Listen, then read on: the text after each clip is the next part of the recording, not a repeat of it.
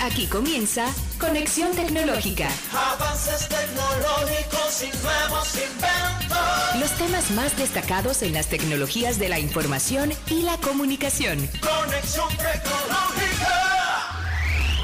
Extendemos un cálido saludo a todos aquellos que nos acompañan cada semana en su programa Conexión Tecnológica. Su contacto con el mundo de las TIC, tecnología de la información y la comunicación. Agradecemos su sintonía por los diferentes medios. Es un grato placer y quiero saludar a mi compañera. Bueno, Andy bienvenido. Yaniris, hola. Gracias, Reyes. gracias, señor Guido. Bienvenida a toda nuestra audiencia que conecta con nosotros el día de hoy para conocer más acerca del mundo de las TIC. Hoy tenemos importantísimas e interesantes informaciones para compartir con ustedes. Bueno, hoy vamos a hablar de movilidad eléctrica. Uno de los temas que Oh, Muy creo yo que, que en el ámbito tecnológico con nuestro programa faltaba aquí.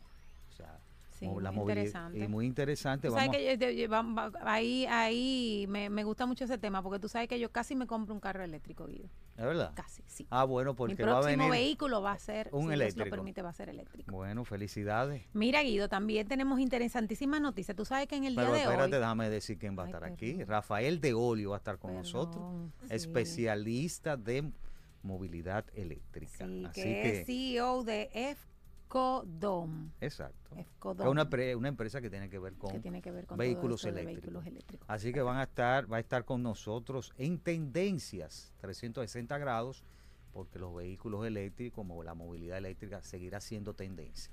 Así, Así que ya ustedes saben. Sí, te decía Guido que también vamos a compartir interesantísimas noticias acerca de, del precio que pueden tener nuestros datos y, y los datos que pueden acceder a ellos la, la, a través de nuestras redes como Instagram, LinkedIn, etcétera, en la dark web. Ese, ese tema está En el mercado negro En ese mercado Internet. negro, el, eh, el precio que puede tener la información que nosotros compartimos por ahí, como eso es un mercado, señores, que tiene un público y por ahí se, se vende todo, tal y como, tal y como le, les acabo de decir. Entonces vamos a hablar de eso en nuestras noticias del día, del día de hoy. Y Meta también, que está por ahí.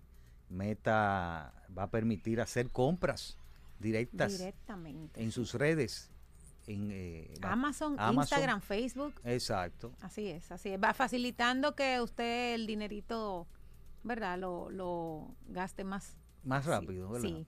Mira, y tú sabes que en casos y cosas eh, vamos a hablar acerca de, de, de BlackBerry. Ustedes saben que fue una empresa que de, de ser top de un momento a otro, de, bueno, mis hijos no saben lo que es un BlackBerry, por ejemplo. Hay muchos que no- no saben. Hay muchos que no. Entonces vamos a, a conversar un poquito acerca de...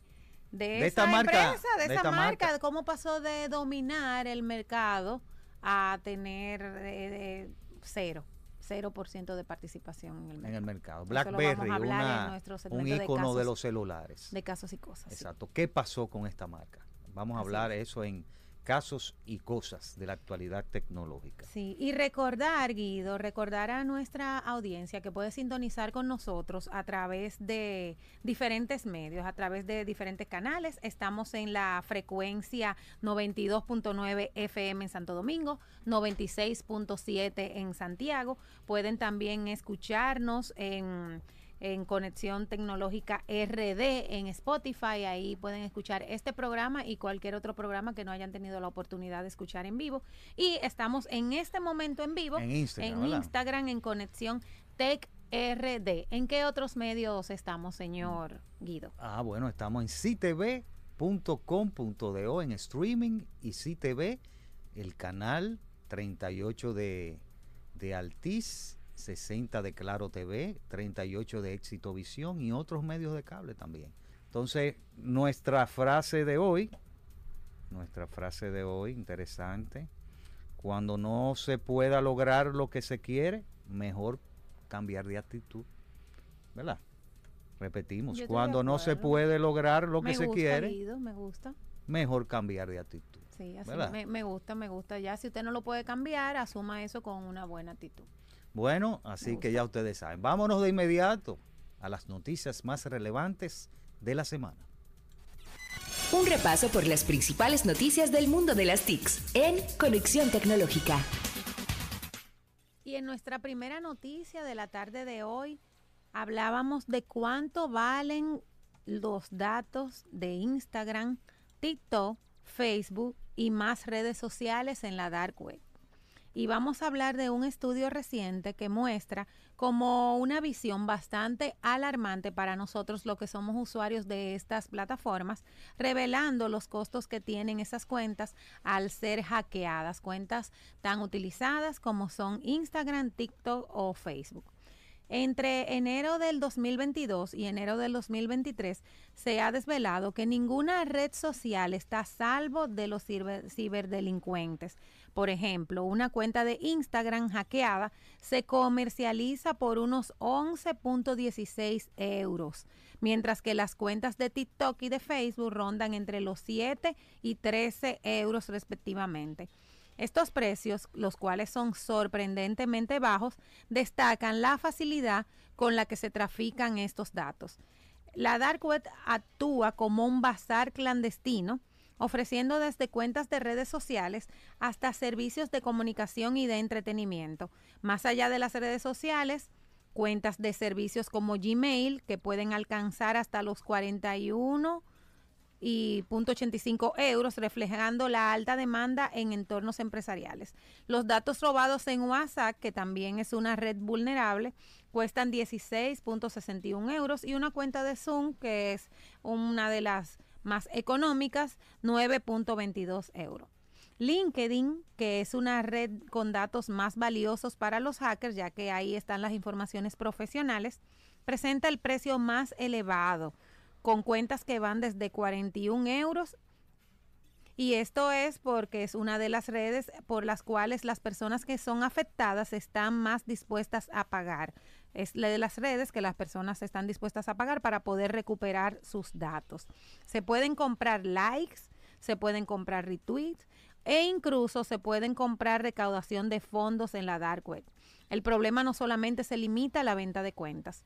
Se ha identificado un mercado de manipulación de iteraciones de redes sociales como la compra de retweet en Twitter o likes en Facebook o Instagram.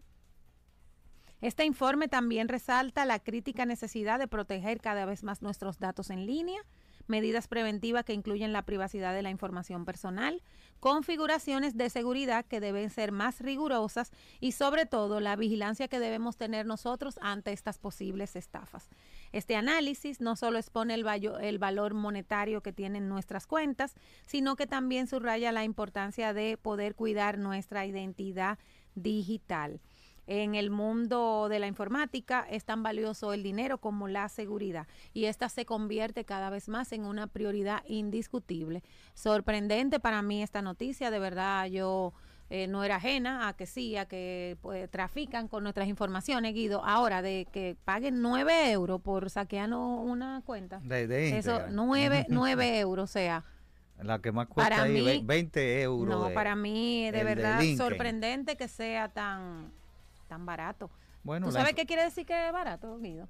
Que eso de así, que está en la cuenta. Sí, o sea, si fuera poquita, la gente eh, pagara, pagara más, pero hay demasiada oferta. Información de transaccional, de, de, ventas y eso de una empresa. Que no está bien tampoco, señores, no porque sea caro y barato. No, claro. no es lo mismo. Sí, pero sorprendente, sorprendente, de verdad, me sorprendí con, con que esto fuera tan asequible, asequible. O sea, Estamos cualquiera hablando, que cuente con 10 euros puede hackear una cuenta. Estamos hablando que en un mundo donde la información es valiosa, como el dinero, la ciberseguridad se convierte en una prioridad Así es. indiscutible en las empresas y para uno en el ámbito personal. Vamos a continuar con más noticias. Noticias en línea. Conexión tecnológica. Como se sabe, eh, Meta tiene su propio marketplace que funciona como una especie de mercado libre. Y pese a que este negocio compite de cierta manera con Amazon, Mark Zuckerberg ha tomado la decisión de llegar a un acuerdo muy poco común con su competidor. De esta manera, los usuarios de Instagram y Facebook podrán hacer compras directas de Amazon sin tener que salir de las aplicaciones.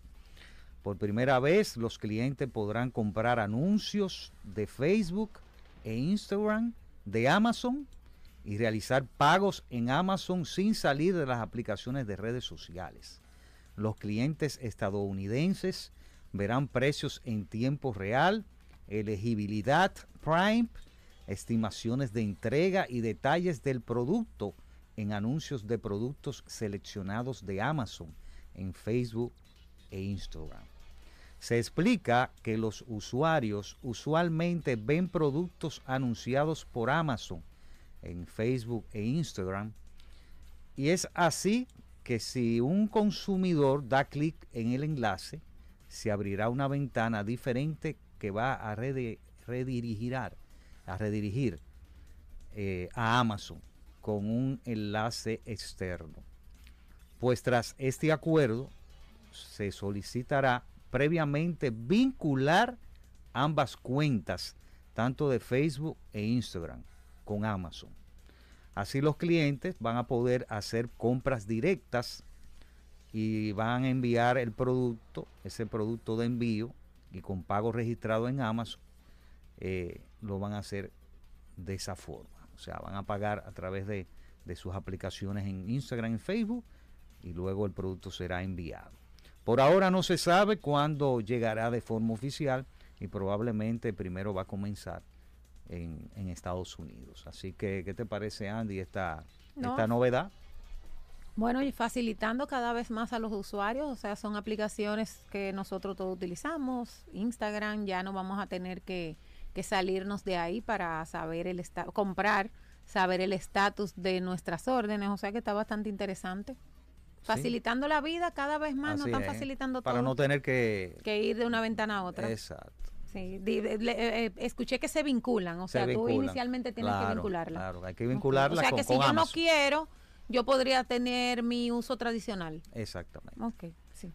Me parece bastante interesante. estas noticias relevantes de la semana. Después de la pausa ya venimos. Vamos a hablar de BlackBerry en casos y cosas. ¿Qué pasó con esa marca interesante? Después de la pausa. Ya regresamos. Conexión tecnológica casos y cosas de la actualidad tecnológica. En el día de hoy, en nuestro segmento de casos y cosas, vamos a hablar de el celular que pasó de dominar el negocio mundial a tener un 0% del mercado. ¿Qué pasó con la marca BlackBerry? Una empresa canadiense fue pionera en la industria de la comunicación móvil, pero no supo seguir las tendencias del mercado y su poderío se desplomó. En su mejor momento, esta empresa llegó a tener el 20% del mercado global de los smartphones, cautivó a los empresarios y a la Casa Blanca, quien fue uno de sus principales clientes, pero en menos de 10 años perdió su atractivo. Balances en rojo, despidos masivos y un market share que se desplomó hasta el 0%. Esta, esta empresa se llama Research in Motion pero todos conocen su producto más famoso como BlackBerry. como BlackBerry, el celular que llegó a dominar el negocio.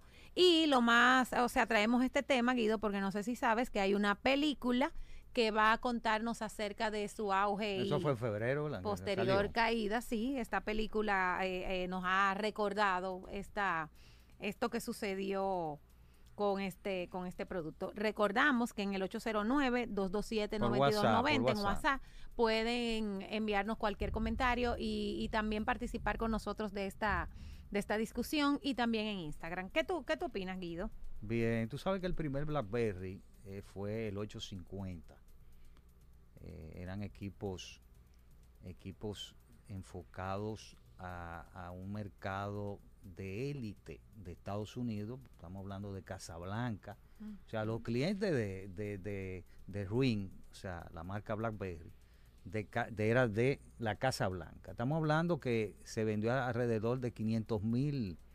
Estamos hablando de que se vendió solamente a, esa a ese nicho, vamos a decir, de ese nicho al gobierno 500 mil teléfonos de, la marca. Creo que, que, más bien eh, por, por las condiciones que, de seguridad y las funcionalidades que tenía el producto. Eh, sí. Casualmente. Casablanca, Pentágono y la élite corporativa. O sea, era un enfoque eh, realmente dos nichos de mercado, el, corporativo y el, y el, y el, de, el de gobernanza, el de, de gobierno.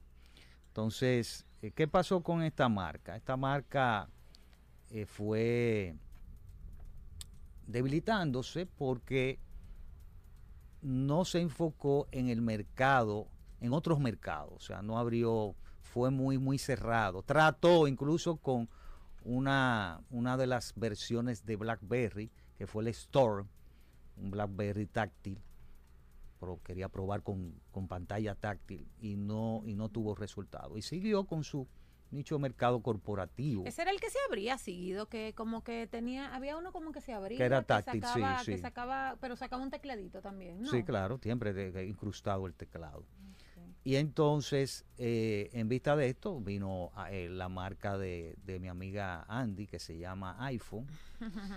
y, pero en un momento determinado, en un momento siguió eh, siendo líder BlackBerry, aunque porque iPhone cuando se introdujo eran cariñosos con los precios. Entonces eh, el BlackBerry tenía precios más bajos del mercado. Siguiendo ese mismo orden que tú dices, en ese, en ese año, en ese año llegó a facturar 300 mil millones en el, 2000, en el 2007, con una ganancia de más de 631 millones de dólares. Y ese mismo año fue cuando inició su competencia fuerte con la salida al mercado de los iPhone. El teléfono de Apple definitivamente rompió tendencia por lo mismo que tú mencionas de la pantalla touch. Sin embargo, eh, no no era una alternativa para las personas que usaban BlackBerry porque eh, a nivel económico no eran competencia. Definitivamente eh, la industria luego siguió evolucionando, pero en ese momento no, no, no, no fue que eh, fue inmediato eh, la sustitución a, iPhone. Claro que sí. Y no, y que venía ya desarrollándose el sistema operativo Android en, en esos años. el primer celular BlackBerry, como le dije, el 850 en el 2002 fue que salió, mejor dicho, en 1999 específicamente. Ya, por ejemplo, vinieron otras versiones, versiones que, que sumaron pantalla de color, wifi, cámara de fotos.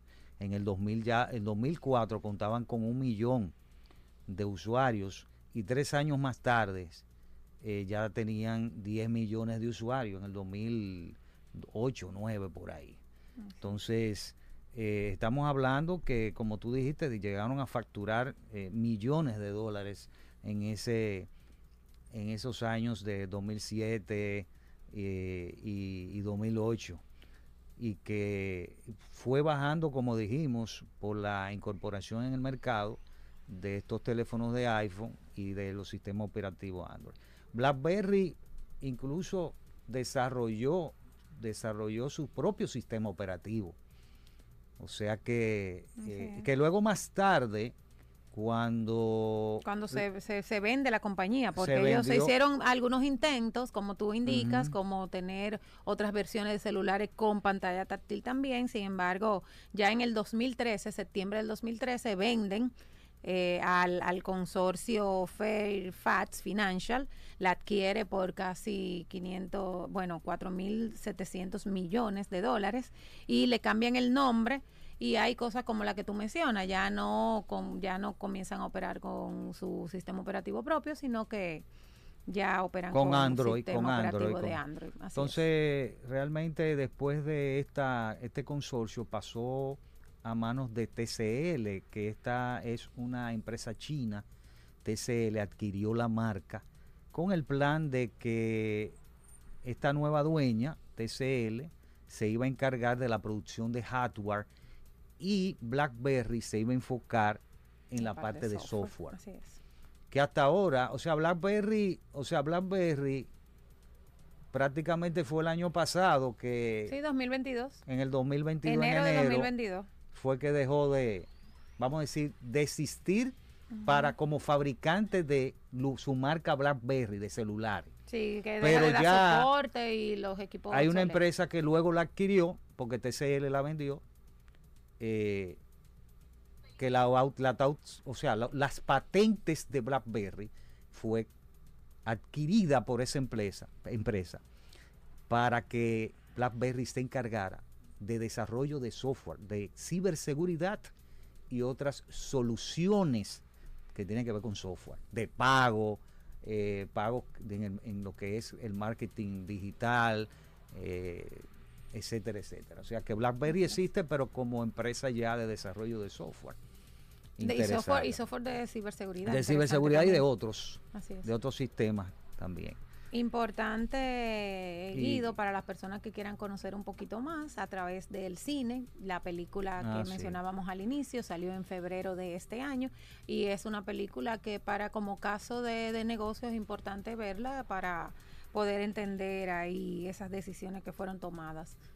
Siempre hay, hay varias películas que, que apoyan, ¿verdad? La, algunos negocios, hay una de Spotify, hay algunas que son interesantes. Hay unas versiones muy interesantes de BlackBerry, el Curve.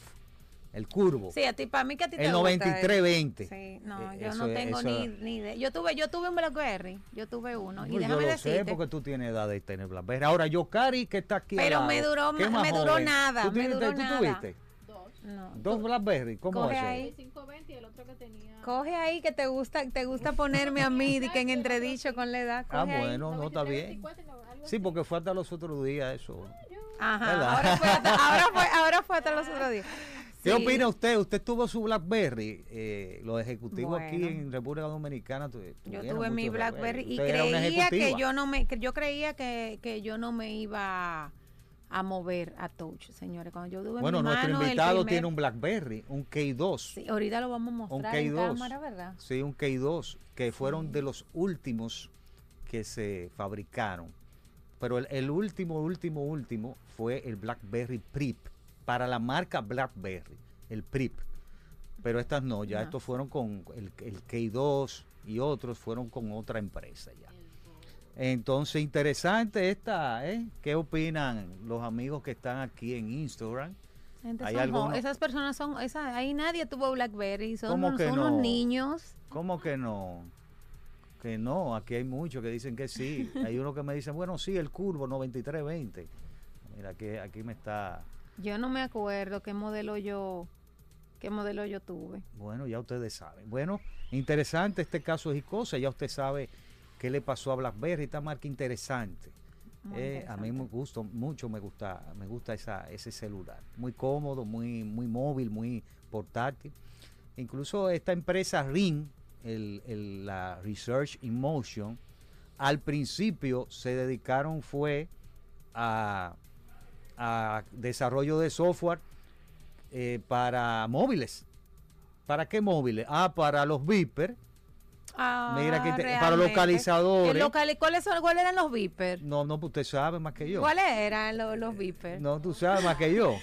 Motorola fue una marca interesante, pero de, esa época, para que ustedes vean cómo es la evolución de las empresas y cómo las empresas se van enfocando en, nichos de mercado. En ese momento ellos estaban enfocados en esta, en esta parte móvil de localizadores y, y luego vino ya eh, vino el BlackBerry con, con esta empresa Rich. Así que... Excelente caso de estudio. Así es. Después de la pausa ya venimos con, vamos a hablar de, vehículos eléctricos, vamos a hablar con de movilidad eléctrica, con el especialista en movilidad eléctrica, Rafael de Olio. Va a estar con nosotros y vamos a hablar un poco sobre este interesante tema que tiene que ver que es una tendencia. ¿eh? Los vehículos eléctricos van a seguir siendo tendencia. Están chulísimos los vehículos eléctricos. Sí, sí. Así que ya ustedes saben, después de la pausa. Ya regresamos. Conexión Tecnológica. Cambios, avances. En Conexión Tecnológica, tendencias 360 grados. Bien, continuamos con nuestro programa Conexión Tecnológica y ahora nuestro segmento Tendencias 360 grados. Tenemos la grata compañía, eh, la comparecencia de el señor Rafael de Olio, especialista de movilidad eléctrica. ¿Cómo está? Vamos a saludar. Bienvenido, Rafael. Bienvenido, Buenas gracias por tu tiempo. Bendiciones a todos. Igual, igual. Gracias por la invitación. No, no, no. Mira, vamos a hablar de una de las eh, tecnologías, se puede decir, que es la movilidad eléctrica, que se ha convertido en la mejor alternativa para la reducción de los combustibles tradicionales, como le llaman fósiles, combustión, eh, y a su vez, estos, estos, eh, esta movilidad eléctrica va a combatir los desafíos medioambientales. Incluso se reunieron en los líderes mundiales, en, en la parte como por ejemplo el G7, que han colocado como meta reducir las emisiones de todos sus vehículos en menos de un 50% para el año 2035. O sea que cada año estamos viendo no solamente República Dominicana, que es un nicho que se está desarrollando y aumentando cada año eh, la importación de estos vehículos eléctricos. Eh, dime tu parecer y de ahí de una vez vamos, para que la gente que nos escuchan y nos ven, vamos a decir que es una movilidad eléctrica, vamos a hablar del concepto y, y por ahí eh, seguimos la conversación. Excelente, excelente. Eh, lo primero es definir qué viene siendo una movilidad eléctrica en el marco teórico. Y esto lo respondemos de la siguiente manera. Es el uso de uno o más motores eléctricos para generar una locomoción. En este caso, para poder trasladarnos de un lugar a otro. Eh, esto lo vemos ya en bicicletas, lo vemos en scooters, motores, en, en autos. Y en cuanto a lo que viene siendo qué tan nuevo es, vamos a remontarnos a 1890, cuando eh, un químico llamado William Morrison en Estados Unidos hizo el primer auto eléctrico. Estamos hablando de más de 100 años. O sea que no, eso no es nuevo. Eso no, No es es nuevo, nuevo. eso no es nuevo. Y consideremos que si usamos eh, la misma tecnología inversa, es lo que hoy día disfrutamos de la electricidad. O sea, la electricidad Claro. entonces es generar una, mo- una locomoción para mover un motor y que el motor genere una energía y en este caso es una planta eléctrica o las plantas que, que hoy nos suministran energía, las Itabo y Sí. eh, eh, las hidroeléctricas. Entonces lo que es hacer el proceso inverso es lo que representa un vehículo eléctrico. Y quizá en ese momento de 1890 no se desarrolló más porque no tienen los recursos tecnológicos. Bu- en eso ese yo- momento. Eso, eso yo iba a preguntar, o sea, si es tan viejo, si tiene tanto tiempo, ¿por qué esto? Porque ahora hay un auge, pero no se ha desarrollado, en base a la tecnología que tenemos, tampoco es que se ha desarrollado todo lo que debería. Bueno, lo que sucede, vamos a considerar igual a el bebé cuando nace, él no sale corriendo inmediatamente. Primero tiene que gatear, luego va a caminar y luego va Por a correr. etapa. En ese momento no existía la infraestructura eléctrica que hoy sí tenemos. O sea, en ese momento todavía eh, Edison, eh, Tesla, ni siquiera habían hecho el trabajo que hicieron para poder hoy disponer de la distribución eléctrica con la cual está basado el gran desarrollo que hoy tenemos con la movilidad eléctrica. O sea, la gran diferencia es esa, que no existía la manera de cómo solventar esa movilidad, que sí se pudo lograr con el vehículo de combustión por el tema de que eh, disponer de gasolina, en ese sentido, gasoil, fue más práctico en ese momento. Considerémoslo así para no entrar a- Claro. a, también a aspectos políticos o económicos, sino era un tema de infraestructura, que hoy, gracias a Dios, eh, las cosas son más favorables en ese aspecto. Entonces, como vemos también que hay nada es perfecto y hay cosas que benefician pero hacen daño, es que el beneficio que hemos logrado en la humanidad con el uso de los combustibles fósiles para generar el desarrollo del ser humano ha tenido un efecto colateral y es la gran contaminación y es el gran efecto que tenemos, efecto invernadero, el cual entonces, bajo esas reuniones de los grandes países que han enfocado esa problemática, eh, generaron entonces los acuerdos, tema como hemos escuchado el Acuerdo de París, para poder entonces eh, invertir el efecto que ha habido en la humanidad. Entonces, la solución que hoy día está disponiendo la humanidad es poder contaminar menos. Todo aquello que ayude a contaminar menos, a usar menos combustibles fósiles para generar electricidad, para el consumo de electricidad, que es lo que en este caso está basado el desarrollo del mundo, es un efecto a considerar. Bien, ahí entonces eh, consideramos que los grandes beneficios de la movilidad eléctrica está en cómo contaminar menos, en ese aspecto, poder trasladarnos con un costo operativo menor en, en todos los aspectos y también aprovechar y utilizar la gran infraestructura eléctrica que dispone todos los países, ¿m? porque sin electricidad no hay desarrollo. Entonces la electricidad se ha convertido en el sustento principal de la movilidad eléctrica, de poder tener un vehículo que se alimente con la electricidad que pueda almacenarse en unas baterías que también ha habido un gran desarrollo en el almacenamiento de baterías y ahí lo relaciono con el tema anterior, el tema BlackBerry que viene siendo eh, teléfono inteligente, o sea, gran aporte de BlackBerry fue el desarrollar un sistema inteligente de comunicación y de manejo de la información que está basado en un punto estratégico, la batería. Si no Sí. podíamos tener, no podíamos tener una batería Sí. que en tamaño, durara, sí. que en durabilidad me pudiera sostener la electrónica de algo que en este caso Las me portaba la funcionalidad de la sí. información, es lo que también ayudó a desarrollar lo que hoy tenemos como esa versatilidad en un vehículo eléctrico que me pueda dar un kilometraje por encima de lo convencional en este aspecto. Entonces, fíjense cómo unas cosas van enlazadas con la otra Sí. y en ese sentido es que hoy te podemos hablar de vehículos eléctricos de casi hasta mil kilómetros por carga y eso está basado en la, En la el batería. almacenamiento La- de la, la batería, con el desarrollo de las múltiples químicas que existen, litio, ferrofosfato, eh, hasta la batería sólida que tiene también unos componentes eh, bien eh, sofisticados en ese aspecto. Mire, y en ese, en ese sentido, sin irnos a, la- a lo, a lo muy técnico que podamos, ¿verdad?, entenderlo, tú mencionabas lo de la batería, la durabilidad, y, y yo quisiera saber es, eh, ¿cómo, cómo funcionan los vehículos eléctricos. Bien, Eh, lo primero es la acumulación de energía. Sabemos, ¿verdad? Que la energía no se pierde, se transforma y en este caso la energía que generamos a partir de los sistemas de generación tradicional, en donde hay que considerar el sistema solar y el sistema eólico, o sea, los, los sistemas ecológicos que sean considerados y que nuestro país tiene la fortuna de tener ambas opciones, mucho sol el año entero y mucho, mucho viento. Entonces es un aspecto a aprovechar.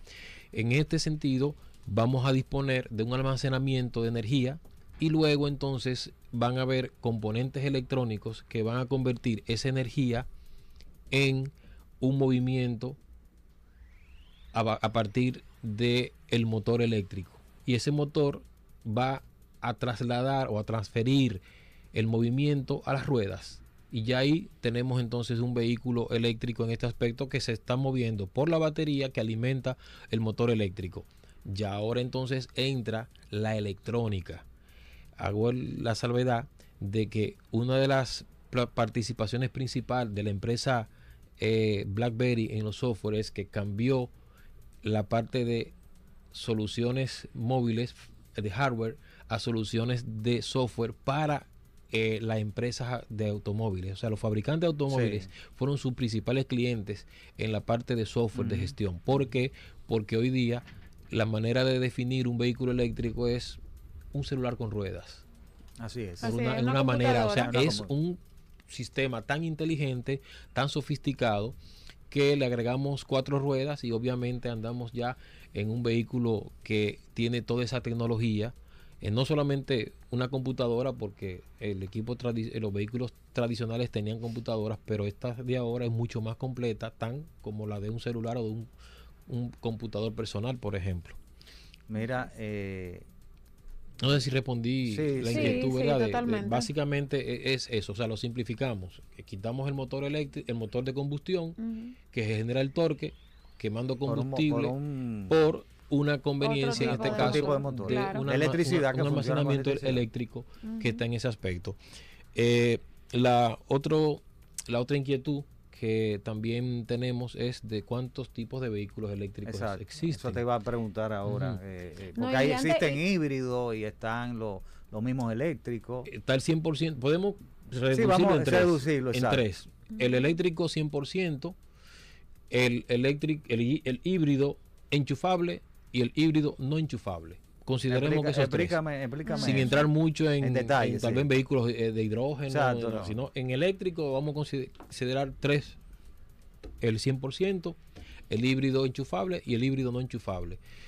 Eh, sabemos ya que es un 100% eléctrico. Ahora, el híbrido enchufable, lo cual es con lo que vamos a convivir, importante, el eléctrico no viene a, re- a desplazar o a sustituir el vehículo de combustión. O sea, yo pienso que no, pienso que vamos a convivir en ese sentido por muchos años. Ahora, sí, ciertamente el que va a eliminarse es el combustión solo. Esa, ese sí el O que sea, va, a ir desapareciendo. híbrido. Quedará el híbrido en este aspecto, en donde también el híbrido más favorable va a ser el enchufable, que te va a permitir también tener una batería más, más- de mayor capacidad y poder hacer la recarga más económica que sería la recarga en tu casa y no como el que no es enchufable, que la recarga que Eh, podríamos decir recarga, aunque no es tan así, es totalmente de combustión. O sea, el motor de combustión tiene que hacer su función para alimentar un alternador que va a generar la electricidad que va a alimentar el motor eléctrico.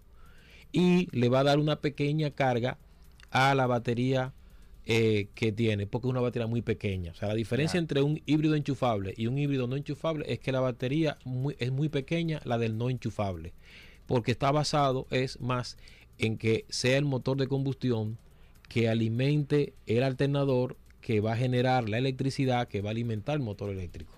Entonces, ahí como se dice, tenemos un poquito más de lo mismo, que es que seguimos consumiendo mucho combustible, seguimos Pero ¿qué contaminando. tanto menos?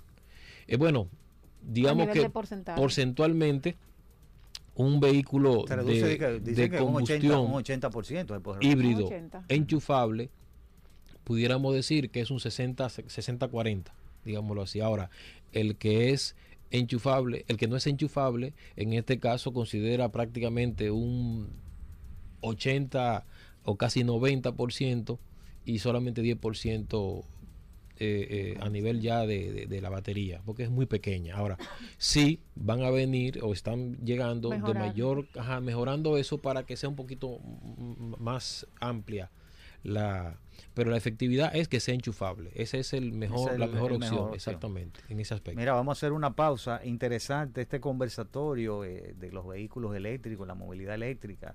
Ya vimos los beneficios, cómo funciona. Vamos a hablar del mercado dominicano luego de la pausa. Si realmente el mercado dominicano está recibiendo apoyo. Hay que- incluso una ley eh, para eso, eh, Desafíos pero vamos a pueden- los 5313. desafíos. Así de que acuerdo. después de la pausa seguimos con Rafael de Olio conversando sobre eh, movilidad eléctrica, en este caso vehículos eléctricos. De acuerdo. Ya regresamos. Conexión Tecnológica. Y estamos de regreso conversando con nuestro invitado Rafael de Olio de un tema muy interesante, la movilidad eléctrica.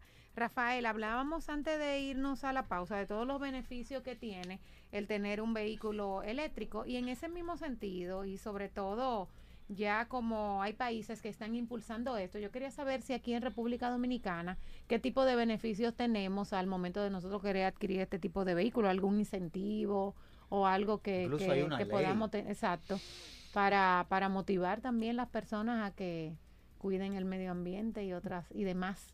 Bueno, y su bolsillo también, sobre todo. Sí. Eh, Bueno. Bien, mira, hay eh, beneficios que podemos mencionar, son muchos, y vamos a mencionar uno de los más importantes, que es la calidad de vida. O sea, eh, realmente un vehículo eléctrico te va a dar beneficios económicos porque gasta menos, vas a tener un ahorro de aproximadamente un 70% en un vehículo eléctrico sobre el gasto operativo, vas a tener también eh, la tranquilidad de que no tienes que estar yendo a una estación de combustible, no tienes, lo puedes hacer en tu casa, igual como tú cargas un celular. O sea, la mejor educación eh, y el mejor entrenamiento lo hemos eh, adquirido con los celulares. Y realmente el vehículo eléctrico va a hacer algo parecido en ese aspecto.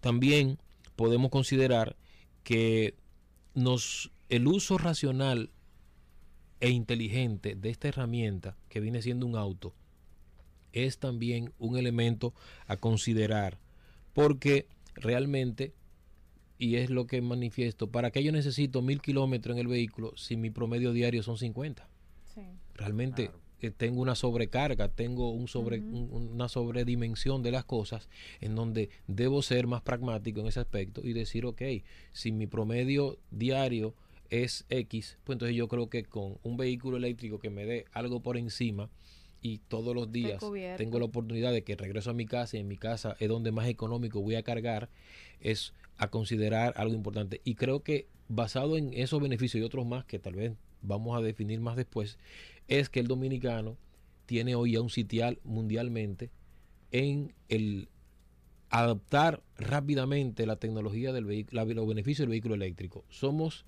el país que más cargadores en metro eh, en distancia tenemos en Latinoamérica. Importante eso por un trabajo que ha hecho una empresa dominicana muy importante, tanto aquí como lo ha hecho ya afuera, se ha extendido a otros países como México, Perú, Panamá, en aportar los cargadores suficientes, que ya aquí casi, casi llegan a los 500 cargadores en el país entero, desde extremo a extremo, y esto está basado en una plataforma muy inteligente online que te permite recargar el vehículo en caso de que lo necesites. Insisto que donde más vas más económico vas a cargar es en tu casa o en tu oficina basado al precio de la electricidad, pero aún así en estos cargadores no es costoso, es mucho más económico que el caso del gasto del combustible. Por un lado, por otro lado también menos visitas a los mecánicos, menos piezas, eh, un vehículo de combustión tiene casi 4.000 piezas, mediante que un vehículo eléctrico consideremos que tiene menos de 1.000. Ya ahí hay una casuística de fallo mucho menor en ese aspecto. La otra consideración también que debemos hacer es que la, el incentivo que la ley 103.13 originalmente eh, pretende, pretendió hacer ha quedado corto porque realmente se limitó a un 50% con la importación y un 50% con la placa. En otros países, la mayoría de los países 100%, 100%. porque realmente es, un, es una... Eh, yo decía ahorita el, famoso Acuerdo de París, nosotros no pasamos todavía de un 30% de la, del alcance que nosotros comprometimos con, esa, eh, con ese acuerdo de poder cumplir. Y una de las razones es los frenos que todavía eh, tenemos basado en no darle incentivo puntual y real a la movilidad eléctrica. Ahí estamos un poquito rezagados en ese sentido y obviamente esperemos que las autoridades cambien su, su manera de, pensar y de accionar en ese aspecto. Incluso la misma ley, la misma ley hay que... Bueno, tenemos, un presidente que auspicia la, la, la movilidad eléctrica porque tiene un Tesla. Y, y, cumplió también, hizo un, un, hito histórico de, de inaugurarse, de tomar posición en un carro eléctrico. Y eso fue una buena señal. Eso también colaboró bastante a que del año 2020 para acá el, desarrollo y las importaciones de vehículos que superan hoy las 70 marcas de, y modelos de vehículos, entre marca y modelos, más de 70 entre marca y modelos de vehículos eléctricos ya en el país. Y superamos ya las 4.000 unidades, unidades que hay entre vehículos híbridos y vehículos eléctricos 100% y digamos que de vehículo eléctrico 100% tenemos que superar las 1.500 unidades, o sea que, que eso también es favorable y eso se ha logrado en prácticamente los últimos dos o tres años. Ha sido un crecimiento rápido. Por ahí decimos que con, el, con lo que el dominicano se coge eh, hay que tenerle cuidado. Sí, a veces es moda, pero qué eh, bueno, si esta es la moda, qué bueno, porque es una moda muy beneficiosa, claro. porque realmente el país lo necesita y también la economía del bolsillo también la necesita en ese aspecto. Mira, la, existen asociaciones, yo, yo veo asociaciones. Gracias a Dios tenemos asociación de mecánicos especializados fuera del país y también aquí se vienen se hacen muchos yo, yo te iba a preguntar eso, el tema del conocimiento de, del funcionamiento de estos vehículos antes cualquier eh, defecto, porque yo sí tuve una experiencia de algo que hubo que ir fuera a, a tratar el Mm, paciente. Como decimos, eh, dependiendo el fallo, pero prácticamente el 100% de los fallos ya hoy día se pueden resolver acá. Te puedo asegurar eso.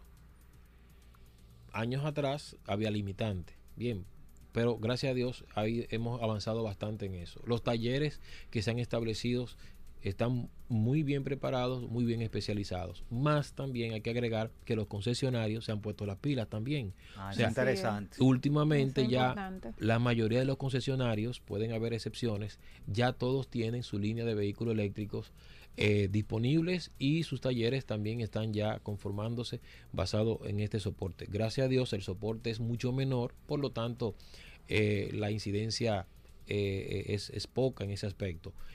En cuanto también a que basado en, esa, en ese atractivo como país que tenemos, muchos de los fabricantes nos están viendo con ojos especiales y dan, están dando ese apoyo para que cada día tengamos más disponibilidad de vehículos eléctricos de, de mucha gama de vehículos desde la más alta gama en ese aspecto de las marcas más reconocidas más tops hasta las marcas como decimos chinas que también hay que sacarle su, su plato aparte porque sí, realmente. Claro, eh, han hecho han hecho unas mejoras muy significativas y eso también hay que eh, reconocerlo Mira, los precios, ¿por dónde andan de un carro? Porque ya Mira. que mira, mi compañera Yo Andy- quería saber eso, si, es- si son más baratos o si son más te, caros. te hago el comentario de que un vehículo tú lo puedes adquirir desde los 10 mil dólares en adelante vehículos significativamente que, que te pueden resolver tu traslado hasta eh, cientos de miles de dólares. Alta gama. alta gama eh, y que en el caso ya de promedio estamos hablando 20 mil dólares puedes considerar tú un vehículo que te va a resolver para, para los próximos 10 15 años sin inconveniente. Bueno saber es que tienen hasta un financiamiento especial. O sea los vehículos eléctricos sobre el vehículo convencional de combustión tiene mayor tiempo de financiamiento y también una tasa preferencial, ya que también hay incentivos de unos fondos verdes que llegan a las entidades financieras para que también se pueda incentivar eso. Debería hacerse más, eh, o sea, no nos conformamos con esto que se, se ha hecho hasta ahora, entendemos que hay más cosas que hacer, eh, pero se está avanzando con, en- con eso, en ese aspecto. Hay una última pregunta, yo sé que tenemos casi que irnos.